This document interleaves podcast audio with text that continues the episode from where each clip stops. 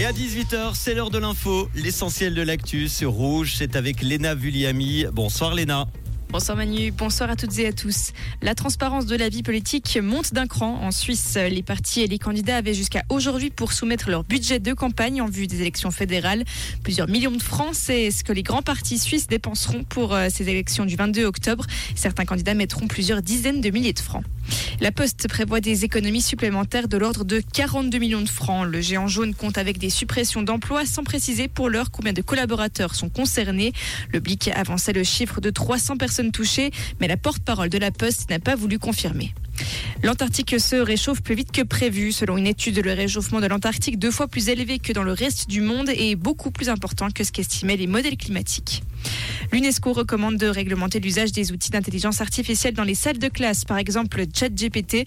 L'organisation avertit que le remplacement des professeurs par de tels programmes pourrait affecter le bien-être émotionnel des enfants et les rendre vulnérables à la manipulation. En football, le Lausanne Sport a engagé deux attaquants aujourd'hui. Tout d'abord, le Malien de 27 ans, Fousseni Diabaté, en provenance du Partizan Belgrade.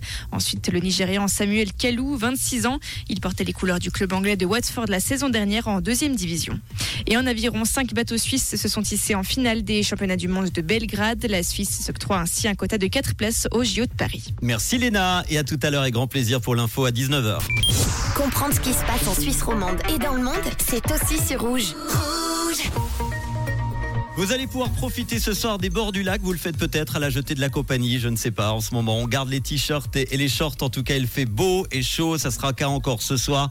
Demain, l'été sera encore bel et bien présent. Du soleil, de la chaleur d'ailleurs annoncé également ce week-end avec 30 degrés au programme pour les maximales. Il faudra attendre mardi pour une légère baisse des températures. En attendant, demain, la température du lac sera aux alentours des 22,6 pour le lac Léman, 22 pour le lac de Neuchâtel. Pensez toujours à vous protéger car demain, l'indice UV sera aux alentours de 6 sur 11. Ça sera le cas encore demain. C'était le cas aujourd'hui.